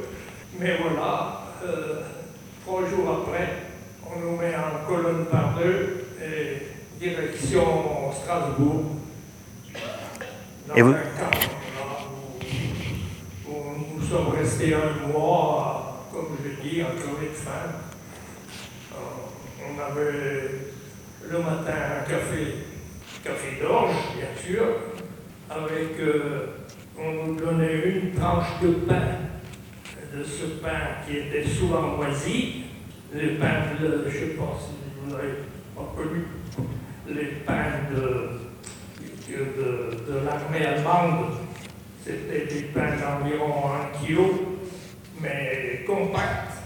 On nous donnait un pain à partager à, six ou quelquefois huit pour la journée. Alors, euh, on était vraiment. On a. Certains ont mangé des, feuilles de platane. On a mangé toutes les.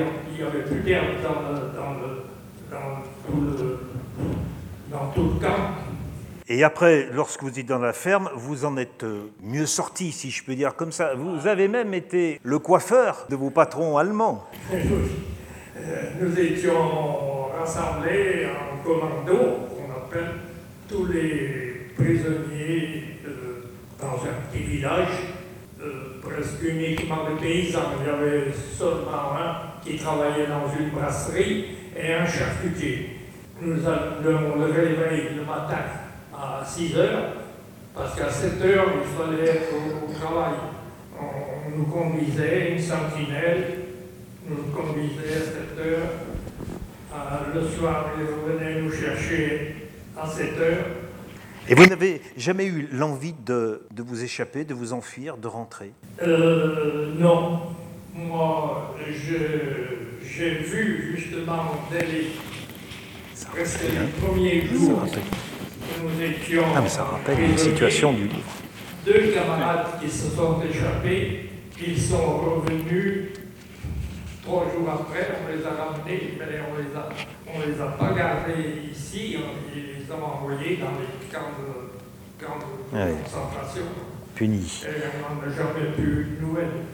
Votre récit de- des cinq années de jeunesse gâchée est assez prenant. Tout de suite après, quand on lit, alors c'est marrant, vous l'avez mis dans cet ordre-là, quand on lit les souvenirs d'enfance, c'est-à-dire vous racontez votre vie avant de partir à la guerre. Mais l'éclairage est intéressant de- ainsi. C'était à Épercieux-Saint-Paul. C'est une vie simple, rustique, dans une communauté d'usage, d'habitude. Et là aussi, on vous dit de faire ça, on vous dit d'aller là, et pas toujours être tenu très au courant. Je ne veux pas dire que à la ferme chez vous, c'était un camp de, prisonniers. Euh, C'est vrai que au moment où vous auriez pu gagner un espace de liberté, hop, vous êtes retrouvé là-bas. Voilà, euh, j'ai travaillé dans les fermes de, la campagne. Alors là, on était soumis aussi au, au patron. hein. À cette, à cette époque-là, euh, c'était pas des journées de 8 heures. hein. C'était les ouvriers agricoles, ils travaillaient de soleil levant à soleil couchant. Alors il y a une anecdote justement, hein, un ouvrier qui disait qu'il voulait, hein, voulait boucher le col où le soleil disparaissait, là. construire un mur. un célibataire qui était assez, assez rigolo, on peut dire. On était dans les champs à, à sarcler, à, à moissonner, et que le soleil commençait à baisser, tout le monde euh, avait les yeux dessus. Et à un certain endroit, je ne sais pas si vous avez remarqué, entre les monts de, les monts de la Madeleine, La Madeleine, oui. les monts de- Pierre sur Haute, là. il y a eu- Ouais. Ça fait un Un creux. Alors là, le soleil y mettait au moins oh, 5 à 6 minutes de plus. L'ouvrier agricole, là, il disait Oh non, le chien, l'année prochaine, c'est sûr que je vais aller y faire un bureau. Et le dernier récit. Dernier récit, votre fiction d'une histoire d'une famille, d'une famille, euh, les Dubois. Si je pouvais le résumer d'un mot, c'est l'histoire de la fatalité. Les femmes se serrent les coudes, il faut s'accrocher contre la maladie, contre l'inondation, la Loire déborde, contre l'histoire, l'histoire avec un grand H qui emmène les hommes et il faut travailler. Les hommes, bien, ils subissent, euh, ils subissent la guerre, ils subissent le travail, Enfin, vraiment, on a l'impression de votre récit de petites gens, particulièrement les femmes, qui sont là, accablées par la misère pratiquement, et qui s'en sortent tout le temps, malgré tout. Donc fatalité et ténacité, endurance. C'est une histoire que j'ai, ma simple imagination, hein. j'ai écrit ça comme, comme, comme ça me venait l'histoire d'une famille de mineurs stéphanois pendant la guerre. Puis il y, a des poèmes, quelques poèmes sur les saisons. Donc avec ce livre, je dirais comme d'habitude, c'est à lire et à relire, un témoignage de petites gens. Mais vous allez vous laisser prendre par ceci. Merci.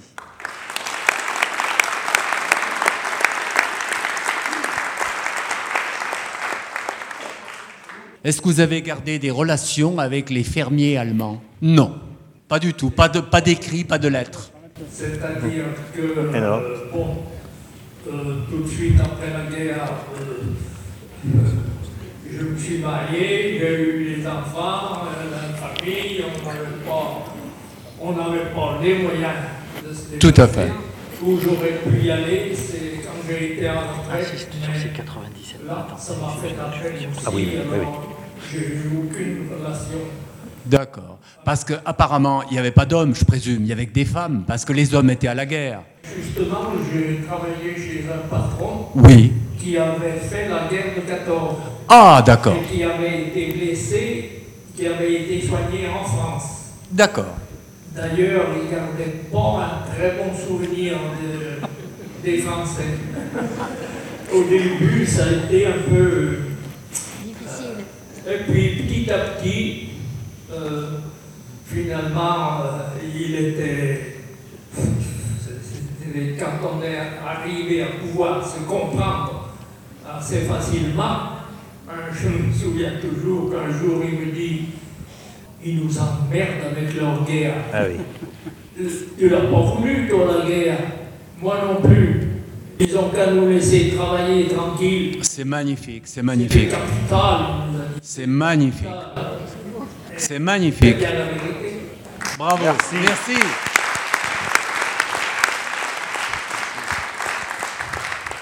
Une jeunesse gâchée, vous êtes arrivé, vous êtes de 1919. Malgré tout ce gâchis, vous avez conduit votre vie loin. Voilà.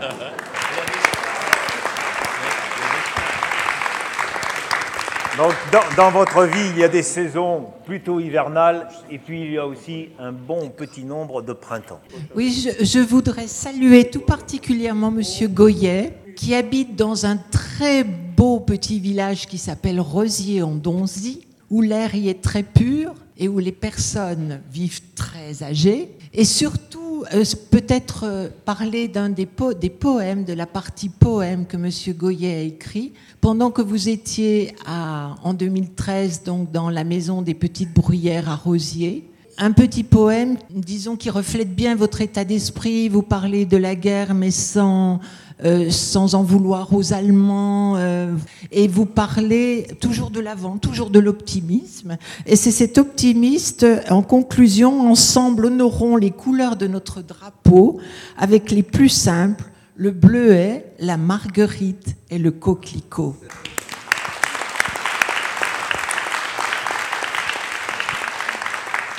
Allô Euh, je me permets, messieurs, dames, de parler quelques mots de M. Goyer. Euh, je me suis aperçu un jour sur le journal qu'il était de 19, qu'il avait 97 ans. Moi-même, STO, de deux ans de moins. Normalement, il ne devait pas partir à la guerre. C'était pas, la classe ne devait pas partir à la guerre. La 18, oui, mais pas la 19. La 19 était réservée, comme nous, au STO. Il aurait dû partir au STO quelques années après. J'ai cherché à le connaître, je me suis renseigné où il était. On m'a dit qu'il était rosier.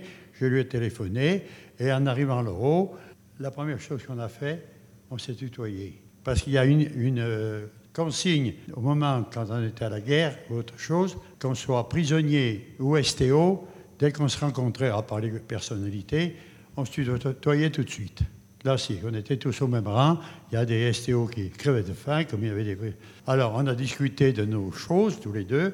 Moi, je suis parti en 43 au mois de juin en tant que STO. Il était parti, il était prisonnier. C'est ce qui m'a étonné qu'il avait fait 5 ans, parce que normalement, il aurait dû partir STO, lui aussi, comme moi, en 43, 40, fin 42-43. J'ai discuté avec une personne, elle m'a dit, mon beau-frère, était 19, lui aussi est parti. Donc il y a eu quelques-uns du contingent 19 qui ont été rappelés avant le début de la guerre et qui ont fait 7, euh, ans comme il a fait. Merci, monsieur. Merci, monsieur. J'arrive avec Jean-Pierre Bonhomme. Là, c'est un roman, mais qui a un point commun avec euh, ce que nous a raconté M. Goyet, puisque vous avez un des personnages qui va se retrouver emprisonné en Allemagne, qui va travailler dans une ferme et qui va revenir. Votre titre, Le jumelage. Et les premières pages présentent des personnages, j'allais dire, de façon pittoresque. J'ai cru que j'allais m'embarquer dans une histoire. Euh, où on va nous raconter d'une façon amusante peut-être, euh, avec des personnages truculents, quelque chose qui, qui tourne autour du jumelage entre l'Allemagne et la France. Oui, j'avais oublié le prologue. Et au bout d'un moment, je me dis, qu'est-ce que nous raconte ce prologue? Et c'est très fin de l'avoir mis avant.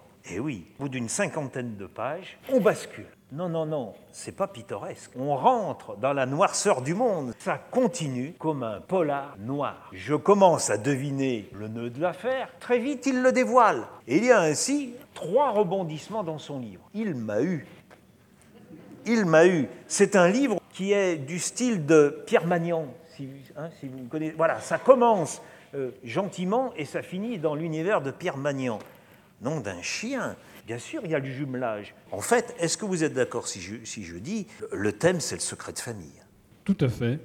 C'est le secret de famille. Et avec les remarques que vous venez de faire, je dois constater que vous avez lu ce roman.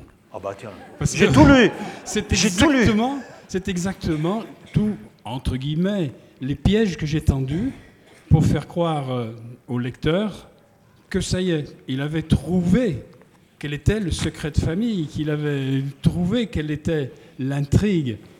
Et chaque fois, ça n'est pas ça. Alors je dois quand même dire aussi que ceci, c'est un roman. Un roman, c'est un, rêve éveillé. Pour le lecteur, il rentre dans un monde de tous les jours, mais inventé.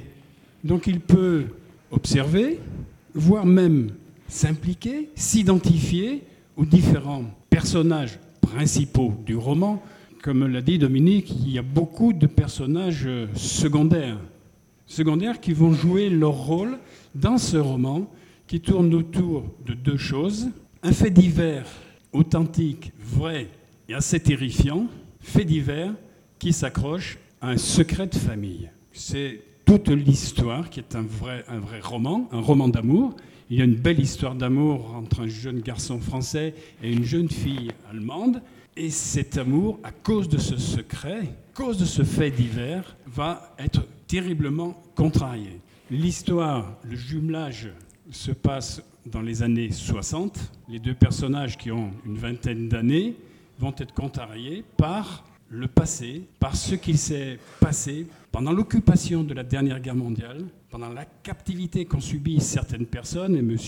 Goyer ici peut en témoigner, c'est tout ceci qui va compliquer leur histoire d'amour. Mais rassurez-vous, ça finit bien. Ça se passe dans un village que vous appelez Firanceau-sur-Alloz. Je me suis demandé s'il n'y avait pas un mélange de Feur et d'Issingeau. Oui, Je suis très honoré d'être ici aujourd'hui parce que j'ai quitté Feur en 1966. Toute la famille Bonhomme, mon frère présent ici peut en témoigner, nous sommes des, Forésiens très très profonds. Mais en 1966, nous sommes tous partis. Et 50 ans après, revenir ici, grâce à Serge Berthelon, et être honoré avec toute votre présence, c'est quelque chose qui me touche particulièrement. Et un jour, j'ai écrit donc une fiction, un roman. Je l'ai situé, bien sûr j'ai changé tous les noms, notamment tous les noms de ce fait divers. Il peut y avoir des survivants. Certaines personnes ici ont déjà lu le roman et ils savent quelle est la noirceur de ce fait divers. Et par conséquent, tous les noms ont été changés et j'ai dû en inventer. Alors j'ai pris Feur, et puis je me suis marié en Haute-Loire à Yves-Saint-Jean. Vous voyez, ça fait Feury-Saint-Jean. Feury-Saint-Jean, Firanceau. Voilà. Et, tout est comme ça, construit autour, un petit peu pour masquer la vérité, parce que autant ce fait divers est vrai, autant c'est une fiction, mais je me suis inspiré de tout ce que j'ai croisé dans ma vie pour écrire ce roman. Et par conséquent, il y a des morceaux de vie de nombreux personnages que j'ai tricotés pour faire une histoire complète. Une histoire d'un prisonnier comme M. Goyet, qui lui ne s'évade pas. Par contre, il y, en a un autre qui s'évade. Alors pour la toute petite histoire, il a été posé cette question euh, un peu délicate à M. Goyet. Est-ce que vous n'avez pas eu envie de vous évader? Il y a eu 2 millions de prisonniers français et il y a eu 75 000 évasions. 3,5%. 3,5%. Il fallait énormément de courage et beaucoup de chance pour pouvoir s'évader, pour pouvoir réussir son évasion, parce qu'autrement, on pouvait finir dans un camp de redressement, dans, dans, un camp disciplinaire si on tentait une évasion et qu'on la manque. En conséquence de quoi, c'était très très dur d'imaginer de s'évader. Et puis s'évader, il fallait traverser l'Allemagne, hein, c'était très très difficile. Hein. Oui, la vache, le prisonnier est un exemple. Un C'est pas tous les prisonniers qui avaient une, vache, à leur disposition, une marguerite. Hein. Ça, c'est sûr, sûr. Alors, c'est une histoire qui tourne, comme on disait, sur les secrets de famille. À la page 105, je ne peux pas éviter de, de, vous lire ça. Alors là, c'est le narrateur qui parle. Le narrateur, c'est l'auteur qui parle. Il en va ainsi des secrets de famille. Ils sont enfouis par les tenants de l'histoire mais les ayants droit les ressentent, les devinent. Un jour, ils les font sortir de l'oubli. Une boîte à souvenirs, une photo, une lettre, une rencontre, il y a toujours une trace, un indice, une révélation faisant ressurgir la vérité. Cette vérité d'ailleurs, quand elle remonte à la surface, n'a pas toujours le poids de son secret. Les années peuvent l'avoir rétréci, les conditions de vie ont changé, les mœurs ont évolué, donnant un relief différent au secret. Mais pendant tout le temps de vie caché du secret, les descendants pourront, à leur insu, être perturbés. Ceci les entraînera à se dévouer inconsidérément à une cause sans comprendre le fondement de ce comportement. Les secrets de famille, ça encombre la vie des non-sachants et ça aigrit le caractère des tenants. C'est moi qui ai écrit ça?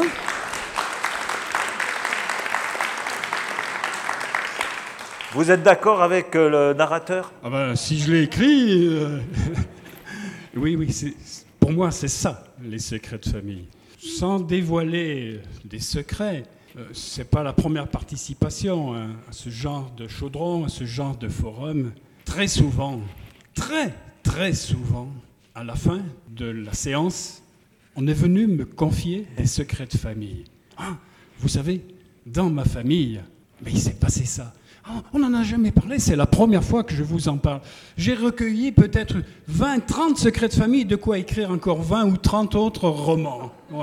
Les secrets de famille, c'est quelque chose de, très très lourd quand on ne les sort pas. Quand du moment où ils sortent, ils s'évaporent, ils s'envolent. On ne les a plus sur le dos. Avec le secret de famille, on en a plein le dos. Et ceux qui en sont les ayants droit, les héritiers, tout à coup, ah oui, je comprends pourquoi pépé ou maman agissaient ainsi, ou pourquoi le tonton, etc. etc. Tout c'est clair, quoi. Mais si ça ne se dit pas, au bon moment, attention, hein, au bon moment, ça encombre la vie des uns et des autres. Et après, ils paraissent un peu désuets. Ah, ça c'est exact. Et avec le temps, avec euh, l'éclairage des situations, avec euh, les évolutions de mentalité, avec euh, la parole qui se libère, etc., c'est vrai que les secrets de famille n'ont plus du tout le même poids, n'ont plus du tout le même impact. Ça c'est certain. Je ne vais pas cirer vos chaussures constamment, mais il y a deux choses. Je pense que c'est bien réussi. C'est souvent dans ce genre de, de récit le crescendo final à la fin, il y a une tension où l'on suit un personnage, un autre, tout finit par euh, une espèce de feu d'artifice. Là, vous l'avez réussi. Et puis, il y a quelque chose qui me touche. Alors, je ne vais pas tout lire parce qu'on ne peut pas tout expliquer. Cette jeune Allemande écrit français. Plus tard dans le récit, le jeune Français répond à l'Allemande. Et pour répondre, il reprend la lettre de la jeune femme. Il reprend presque mot à mot, mais en tournant sa réponse. Elle dit Jamais de ma vie je n'aurais imaginé écrire une telle lettre. Plus tard, lui, lui met Jamais de ma vie je n'aurais imaginé répondre à ta lettre. Elle met Notre rencontre a bouleversé ma vie, et pourtant me voici revenu à son point de départ. Plus tard, il répond Notre rencontre a bouleversé ma vie, et pourtant me voici confiant dans son futur. Elle dit Le passé nous a rattrapés nous ne pouvons pas nous aimer. Il répond, le passé nous a épargnés, nous pouvons nous aimer. Mais il va me faire pleurer. Hein c'est bien foutu. Voilà. Ah, merci. Ah, donc un petit mot, le jumelage. J'ai fait partie du premier jumelage entre Feur et Olching. C'est pour ça que dans le jumelage de la ville de Firenzo, la ville allemande s'appelle Olfing. Bon, le clin d'œil est épais, je le conçois. Mais voilà, j'ai participé au premier, au deuxième et au troisième. Donc, dans le jumelage qui est évoqué, ça m'était facile d'utiliser la matière que j'avais connue à l'époque. Et tout, tout est ainsi. Je suis un passionné des récits, notamment ben, les récits de guerre, euh, de captivité et d'évasion, puisque notre père, avec Maurice, a fait la guerre, a été en captivité et s'est évadé j'ai utilisé aussi cette matière. Et puis la matière, il cite de nombreux personnages. Eh bien, entre les personnages que j'ai rencontrés dans ma vie, que ce soit Feur, ou Saint-Jean, ou vie professionnelle, bon, j'ai croisé un curé, une boulangère, un charcutier, etc. Il est certain que ils sont là. J'ai voilà, utilisé ces personnages euh, de façon quand même uniquement dans les formes, mais ce ne sont pas, vous ne pourrez reconnaître personne. Mais vous pourrez toujours identifier Ah, ça, c'est mon charcutier. Mais c'est mon charcutier de Feur, de Moron, de Boin, de Balbinier, ou alors de Carpentras, d'Orange, puisque j'habite sur Avignon. Ils sont, des personnages que l'on retrouve partout, hein. dans toutes les villes de France. On a un boulanger, on a un charcutier, on a tous ces personnages qui interviennent et qui jouent leur petit rôle à tout moment dans ce roman. Belle histoire d'amour entre un jeune garçon français qui, à l'occasion de la réception de la municipalité allemande, avec les fastes qui sont liés à ces jumelages, à savoir notamment un bal, au cours de ce bal, il rencontre une jeune fille allemande qui accompagne la délégation allemande parce qu'elle parle très bien français. Les deux tombent amoureux et quand cette fille va révéler à sa mère, qui fait partie de la délégation euh, française, qu'elle est tombée amoureuse du fils, du fils du maire de la ville française, sa mère lui dit, écoute, ma petite fille... Ce n'est pas possible. il, faut que, il faut que je te fasse des révélations. Et là, le, le, roman bascule, bascule dans le secret. Il a trop envie de le dire. non, non, non, non, non, non. C'est à lire et à relire. Merci à chacun d'entre vous. Je vous remercie de votre attention.